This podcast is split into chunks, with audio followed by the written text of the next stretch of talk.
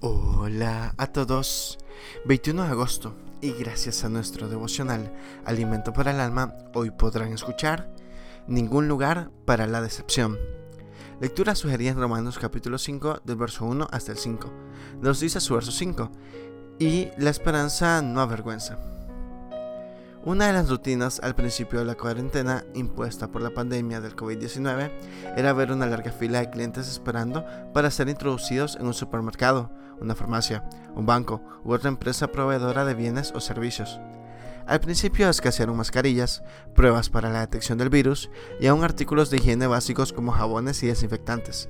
El cliente esperaría ser introducido al establecimiento, pero sin ninguna certeza de que obtendría los artículos que buscaba y por tanto su espera podía terminar en nada, en frustración o incluso en peligrosa desesperación.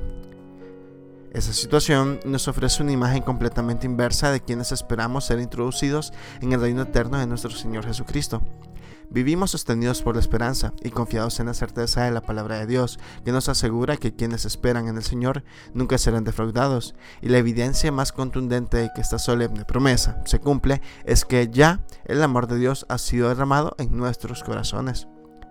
Todavía no hemos entrado a la eternidad ya tenemos las manos llenas, ya tenemos repletos con el anticipo que hemos recibido de Dios por creer en Jesucristo como nuestro suficiente Señor y Salvador. Si todavía no has tenido un verdadero encuentro personal con Cristo, y si acaso ronda a tu alrededor la desesperanza o la decepción, no dejes pasar el día de hoy sin abrirle tu corazón a quien puede devolverte la esperanza y llenar tu vida de alegría, de paz y de completa satisfacción. Devocional escrito por Abel Ramírez en República Dominicana. El Señor no te pone en una fila, está llamando a tu puerta. Muchas gracias por escuchar.